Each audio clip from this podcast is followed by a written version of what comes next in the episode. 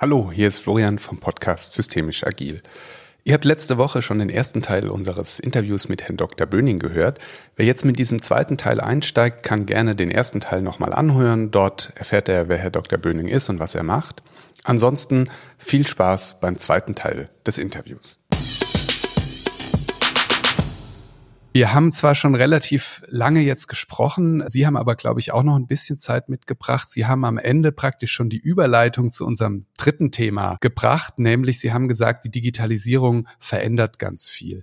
Wir haben in unserem Vorgespräch schon darüber gesprochen und Sie haben uns auch Ihr Buch äh, Coaching in der zweiten äh, Romantik empfohlen was wir mit großem Interesse gelesen haben. Es gibt große Veränderungen gesellschaftlich, auf die auch Coaching reagieren muss. Vielleicht ist die Frage etwas groß, aber wie muss sich oder verändert sich schon Coaching angesichts aktueller Herausforderungen und Entwicklungen? Das scheint eine einfache Frage zu sein, aber ich finde sie schwierig, äh, aber sinnvoll zu stellen, um zu gucken, sind die Einschätzungen zutreffend oder nicht. Also man kann einen bestimmten Prüfvorgang damit verbinden. Ich finde auch die Frage extrem spannend. Ich glaube, es gibt verschiedenste Entwicklungen. Es gibt ja Coaching-interne Entwicklungen. Aber wenn man die ganze Coaching-Geschichte anschaut, und ich habe jetzt gerade einen neuen Artikel geschrieben, um die Aussage zu verdichten, dass Coaching eine ikonografische Figur der gesellschaftlichen Entwicklung ist. Mhm. Ich hoffe, dass Sie den Begriff nicht verstehen, denn die normale Reaktion ist, die Leute fragen nach, was verwenden Sie denn so ein komisches Fremdwort, ikonografische Figur? Was steckt denn da eigentlich dahinter? Okay, warum benutzen Sie dieses komische Wort? das kann ich Ihnen sagen. Man könnte es vielleicht einfacher ausdrücken. Ich behaupte, dann würde es flacher. Zweitens, das ist der erste Grund. Also es wird dann, ikonografische Figur ist mehr als nur, es gibt eine es stellt eine Ähnlichkeitsbeziehung her zwischen dem, was die Figur darstellt und dem, was dahinter steckt. Mhm. Man könnte auch sagen, es ist repräsentativ. Das klingt schon ein bisschen vollwertiger, aber ikonografische Figur gefällt mir einfach besser. Vor allem deswegen, weil es die Wertigkeit ins Numinose hebt. Man versteht es nicht sofort und deswegen wollen die Leute Aufklärung und deswegen fragen sie nach. Es ist ein Nach Nachfrageanker. Sehr schön. das ist gut. Und ikonografische Figur, das beschäftigt mich deswegen so, weil man kann ja, und das bemängle ich zum Beispiel an der ganzen Coaching-Szene, äh, und zwar nicht nur in Deutschland, sondern auch international. Eigentlich ist die Coaching-Perspektive eine sehr eingeschränkte, weil es im Grunde genommen sich mit dem beschäftigt, womit man sich beschäftigt und nicht darüber hinaus. Hm. Man müsste sich über das hinaus mit dem beschäftigen, was das umgibt, womit man sich beschäftigt. Also das heißt, es gibt ja nicht nur das Individuum, es gibt ein Unternehmen, es gibt eine politische Situation, es gibt eine gesellschaftliche Situation, es gibt internationale Entwicklung, es gibt Wirtschaftsentwicklung, es gibt Politikentwicklungen, es gibt unerwartete Vorgänge wie eine Flutkatastrophe, was auch immer.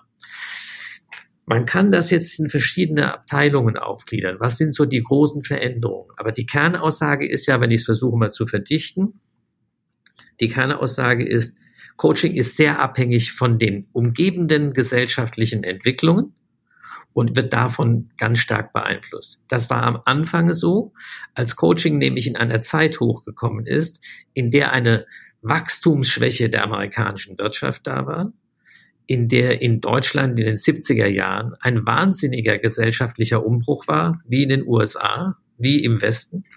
Es war eine Entwicklung, in der neue Leitbilder entstanden sind, alte Autoritäten gestürzt worden sind, in der politisch sich etwas entwickelt hat in Richtung Individuum, was wir heute für relativ selbstverständlich halten.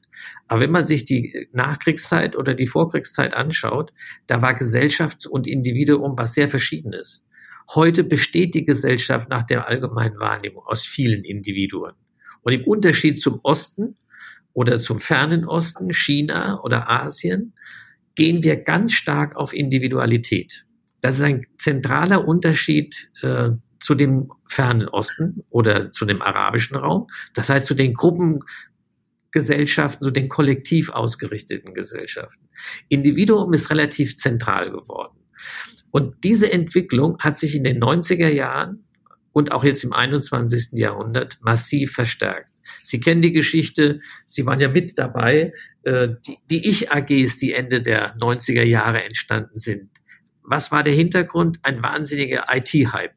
Äh, die New Economy, von der man geglaubt hat, das nächste Paradies steht vor der Tür, man muss ihn nur aufmachen. Äh, das sind Dinge entstanden, die es früher nicht gab. Eigenständigkeit, Subjektivität, demokratische Vorstellungen, Kooperation, Partizipationsvorstellungen. Auf diesem Hintergrund ist Coaching eigentlich groß geworden. Jetzt haben wir seit einiger Zeit, nachdem wir uns daran gewöhnt haben, wieder eine zentrale Veränderung. Wir haben nämlich den nächsten Technologieschub. Und wenn man es genau anschaut, ist Coaching entstanden in einer extremen Wohlstandsphase im 19., im, im 20. Jahrhundert, in der zweiten Hälfte des 20. Jahrhunderts. Das ist die gigantischste Wohlstandssituation, die gigantischste Freiheitssituation, die wir hier in Deutschland oder auch in anderen westlichen Staaten hatten. Noch nie waren Menschen so frei, konnten sich bewegen, konnten das tun, konnten selbst bestimmen, konnten entscheiden. Das ist ein Hintergrund für Coaching. Jetzt haben wir eine Situation, jetzt verändert sich wieder etwas Gewaltiges in der Gesellschaft und in der Wirtschaft durch einen unglaublichen technologischen Entwicklungssprung. Die ganze Digitalisierung. Alles, was jetzt in der Digitalisierung passiert, erreicht Umstände, Reichweiten, die früher gar nicht denkbar waren. Das, was als Technologie entstanden ist, verändert die Arbeitsbeziehung. Wir reden heute von New Work, äh, wir reden von äh, agilem Führen, wir reden von Scrum-Technik. Herr Schwenkenberg, hatten Sie vorher kurz angesprochen? Genau. Da sind Sie ja, glaube ich, äh, fasziniert tätig. Beruflich tätig. Fasziniert beruflich tätig. Ja. Und da können Sie beobachten, das verändert wahnsinnig viel. Dann haben wir noch zusätzlich eine Pandemie, bei der Vorgänge zu beobachten waren, an die hier kaum einer gedacht oder geglaubt hat, dass man die Wirtschaft so lahmlegen würde. Für anderthalb, ein Dreivierteljahr, wie das jetzt passiert ist. Weltweit an vielen Industriestaaten oder auch in armen Ländern. Diese gesellschaftlichen Veränderungen erzwingen viele Einstellungsänderungen. Die kommen einfach. Also muss ich Coaching auch neu ausrichten. Und ich habe mal so den, äh, den Versuch gemacht, diese Werteentwicklung, das geht jetzt so ein bisschen über diese schmale Bändchen hinaus, diese Werteentwicklung nachzuverfolgen. Dann kann man unglaublich gut sehen, die Werte, die entstanden sind in den letzten 40, 50 Jahren. Denken Sie an die Bürgerrechtsbewegung in den USA. Denken Sie an das Thema Schwarz-Weiß. Denken Sie an das Thema Feminismus, Frauenrechte, äh, Selbstständigkeit der Frauen, Gleichberechtigung der Freie. Heute sagen wir Equal Pay. Das ist noch lange nicht erreicht. Aber da ist ein Prozess in Gang gekommen in den letzten Jahrzehnten, letzten 40, 50 Jahren, der von der Methodologie des Coachings ziemlich genau abgebildet wird. Und das ist das, was ich mit ikonografischer Figur meine. Wenn Sie die Coaching-Methodologie anschauen, die Axiome, die gelten, die Spielregeln, die gelten, dann finden Sie genau das leitende, individuumszentrierte Gesellschaftsmodell des Westens des letzten halben Jahrhunderts.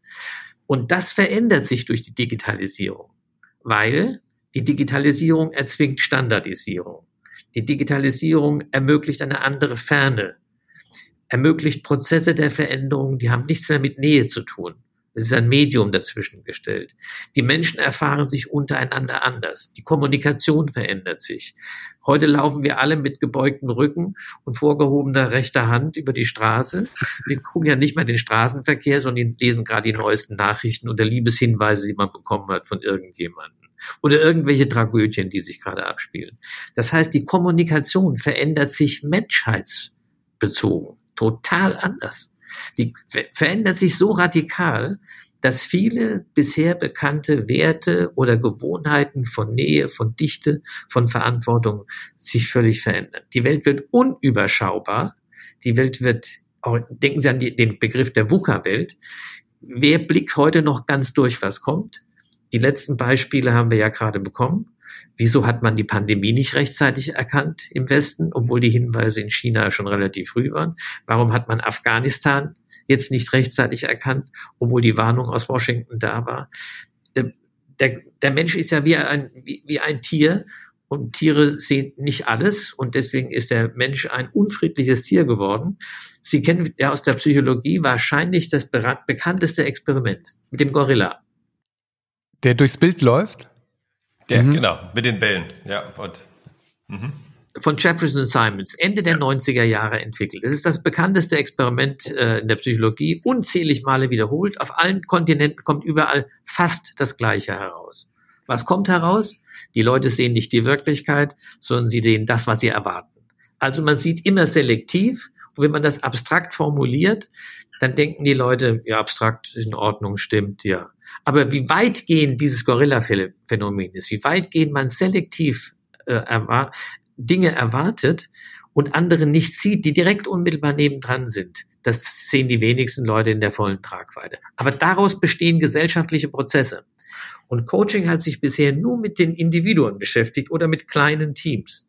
Deswegen wird es eine Veränderung geben, aus meiner Sicht, dass sich Coaching viel, viel stärker als bisher mit den gesellschaftlichen Phänomenen im Umfeld auseinandersetzen muss, damit es in der Vorgehensweise die realen Themen, die da sind, mit der vorhandenen Kenntnis besser beantworten kann.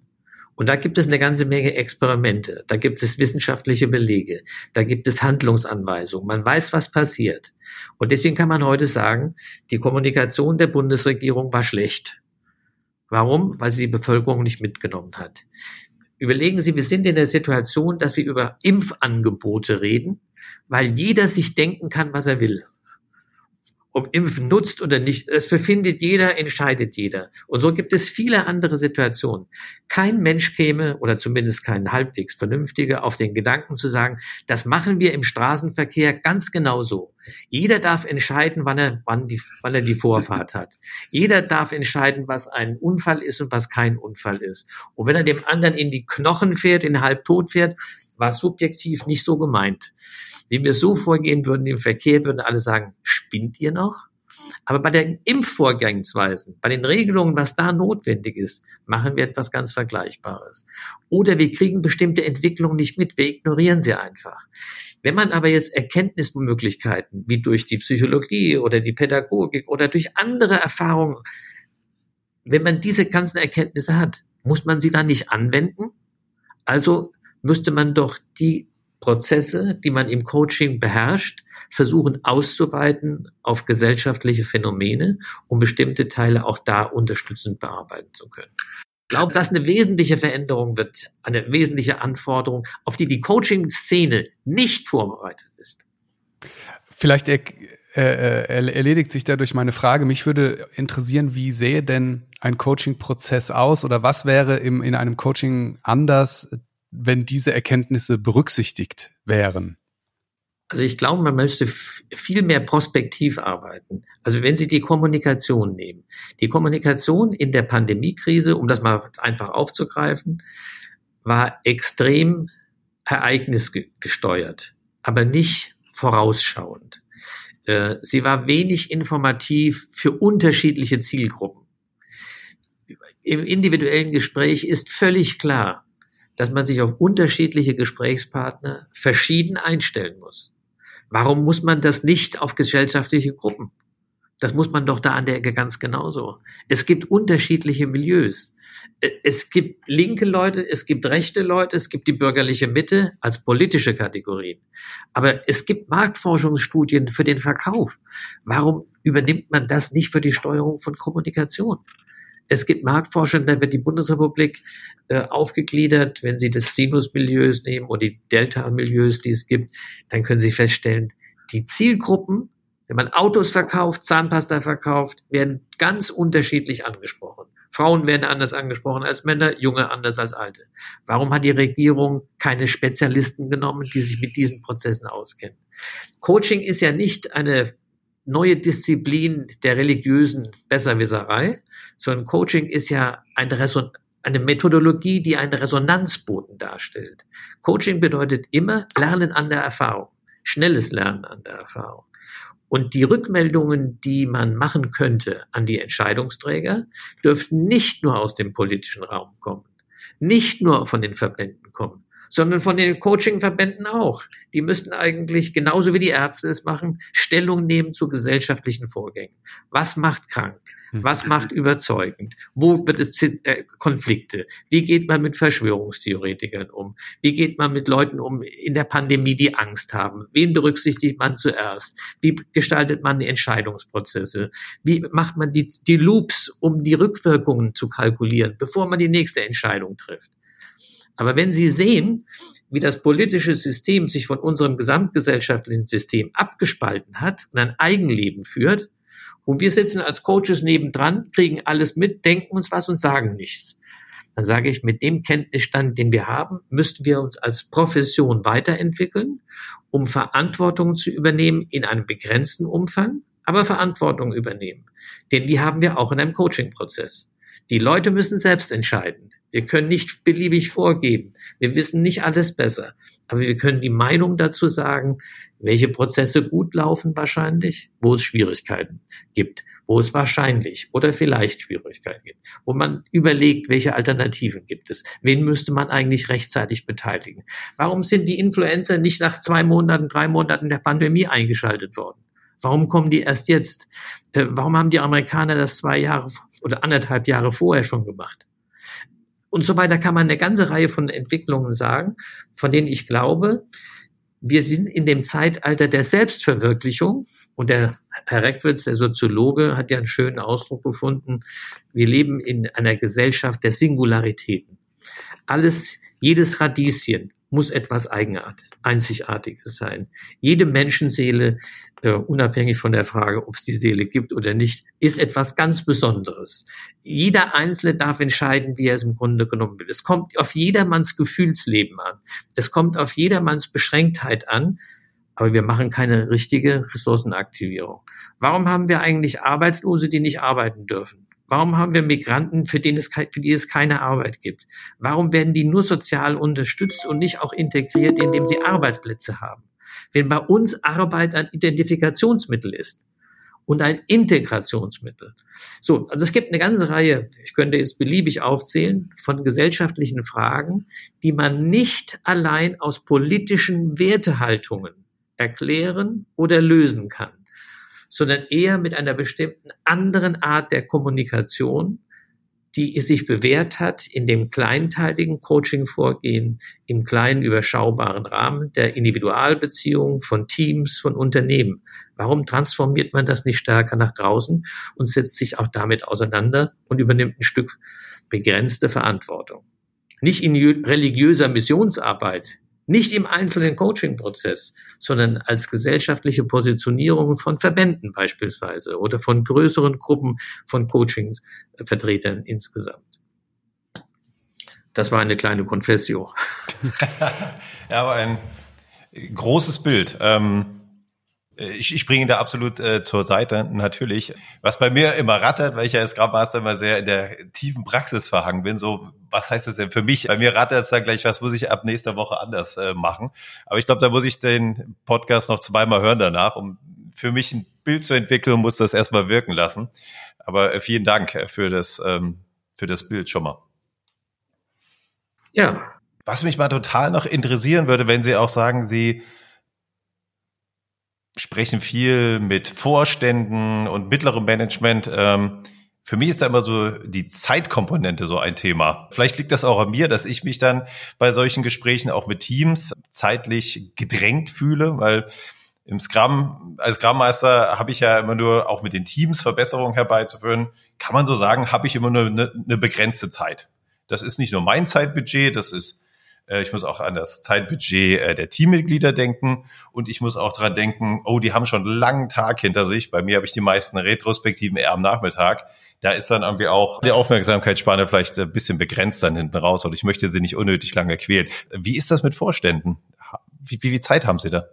Das interessant, ist eine interessante Frage, weil ich kann aus der Erfahrung wirklich sagen, von jetzt über 35 Jahren das zu machen, äh, die Vorstände reden nicht so wie mittlere Führungskräfte, die in Scrum-Prozessen arbeiten, sondern die Spitzenleute denken über die einzelnen Fragestellungen hinaus.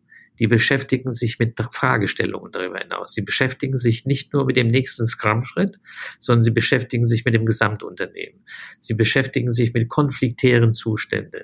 Sie beschäftigen sich mit den Einflüssen, mit denen sie als Unternehmensvertreter, und das sind politische, gesellschaftliche.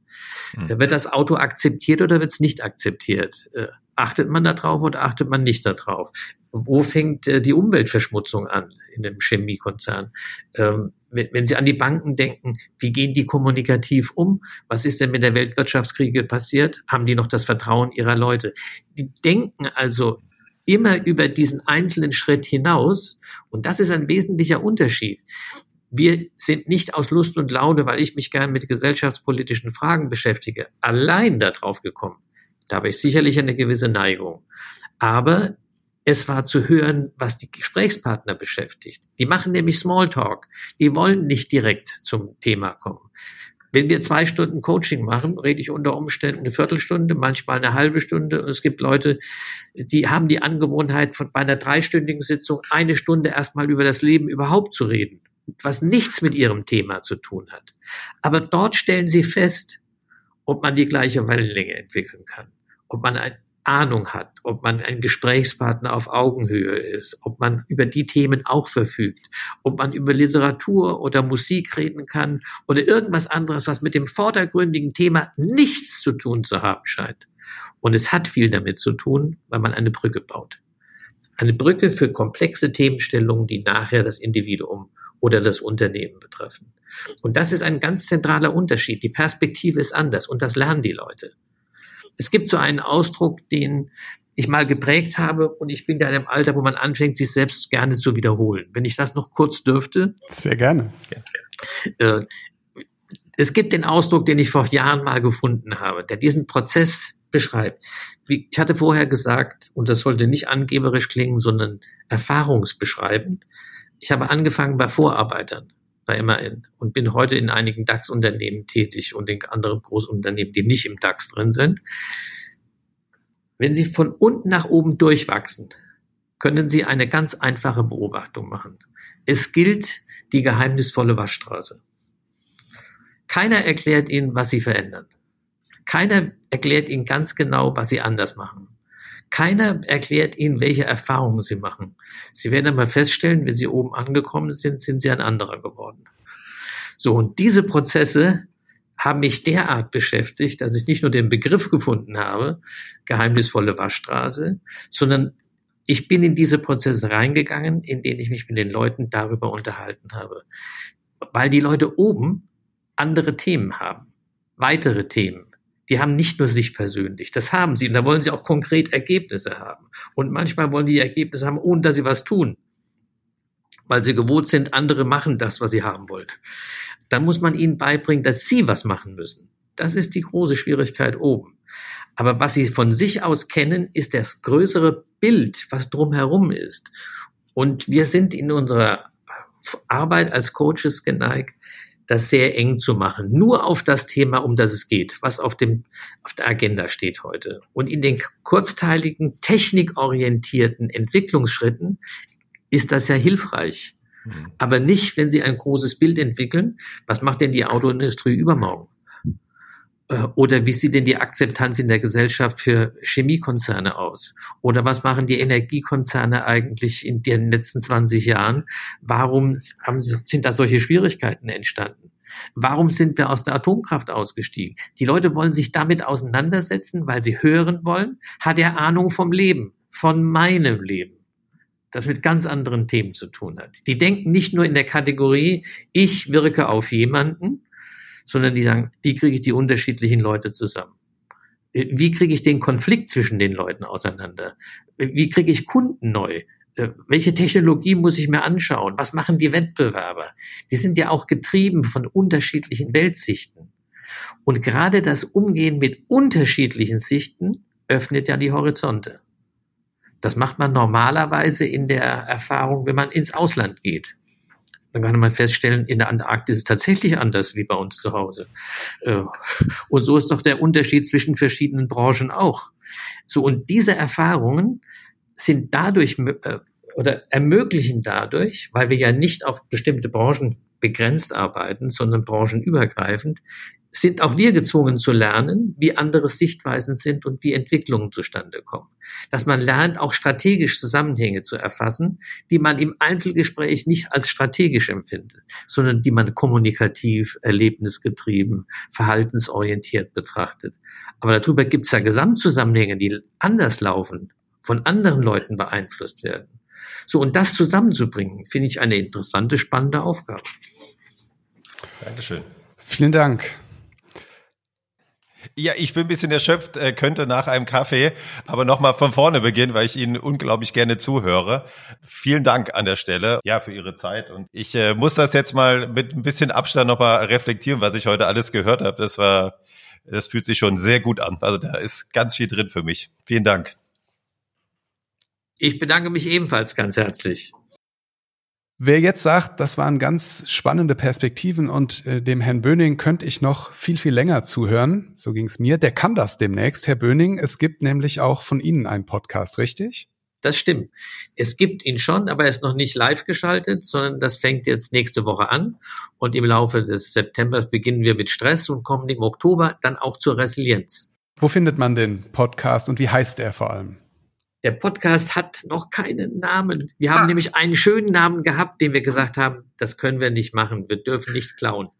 Äh, bisher heißt er ähm, frisierte und unfrisierte Gedanken von Böning Consult.